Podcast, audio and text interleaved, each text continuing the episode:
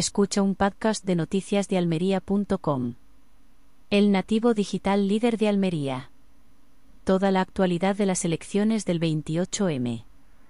Síguenos.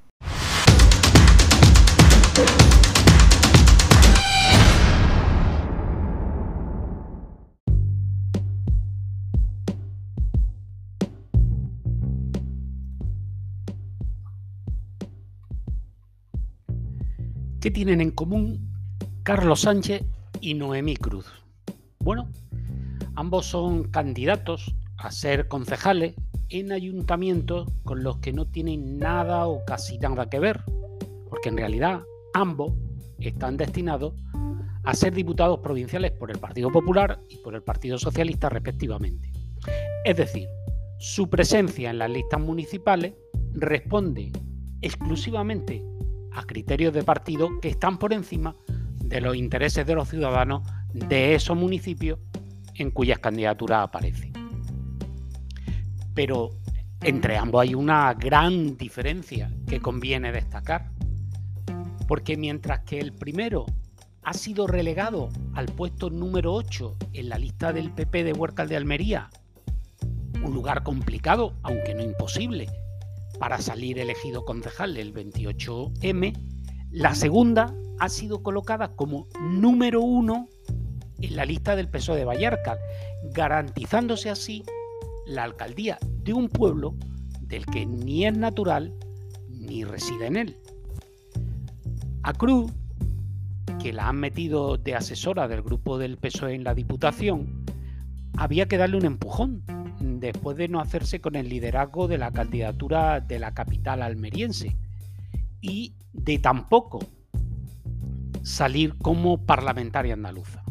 Sánchez, por el contrario, es concejal desde hace varios mandatos y podría haber seguido siéndolo e incluso podría haber pasado a la Diputación siendo edil de la capital, que por cierto es el mismo partido judicial que Huércal de Almería. ¿A qué se debe esta disparidad de criterio?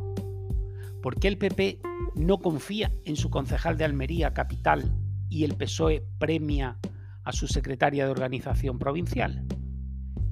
¿Qué papel juega la militancia en estas decisiones? ¿Y los votantes?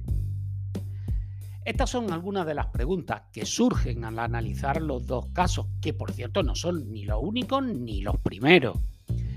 Ya en anteriores elecciones pues, hemos visto cómo algunos políticos se presentaban por pueblos lejanos a su residencia habitual, no sé, Turrilla, Los Gallardos, Macael, Vallarque, con el único objetivo de acceder luego a un escaño en la Diputación Provincial.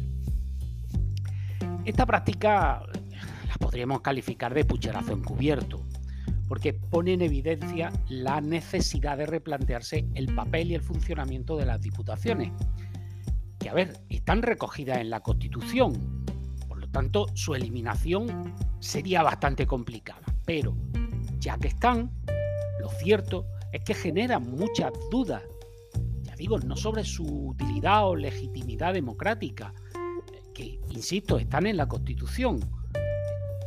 La idea es ¿No sería más justo y transparente que los diputados provinciales fueran elegidos directamente por los ciudadanos, no por los concejales de los municipios?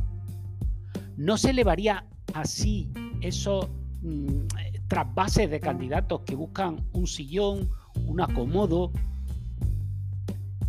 Eh, lo que queremos explicar es que comparando el caso del concejal del PP del Ayuntamiento de Almería, Carlos Sánchez, con el de la socialista Noemi Cruz, para mostrar estas contradicciones y las trampas que esconden estas listas electorales, también tenemos que ser críticos con los partidos, pero también con las diputaciones, que necesitan una reforma urgente.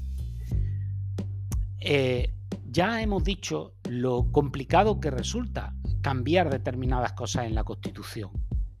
Pero el hecho de que estas instituciones aparezcan en ella no quiere decir que no deban sufrir cambios.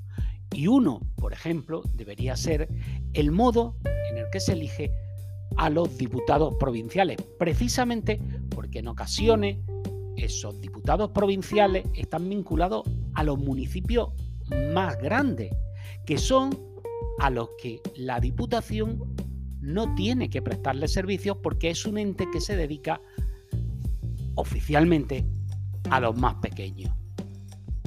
Esa es también otra contradicción.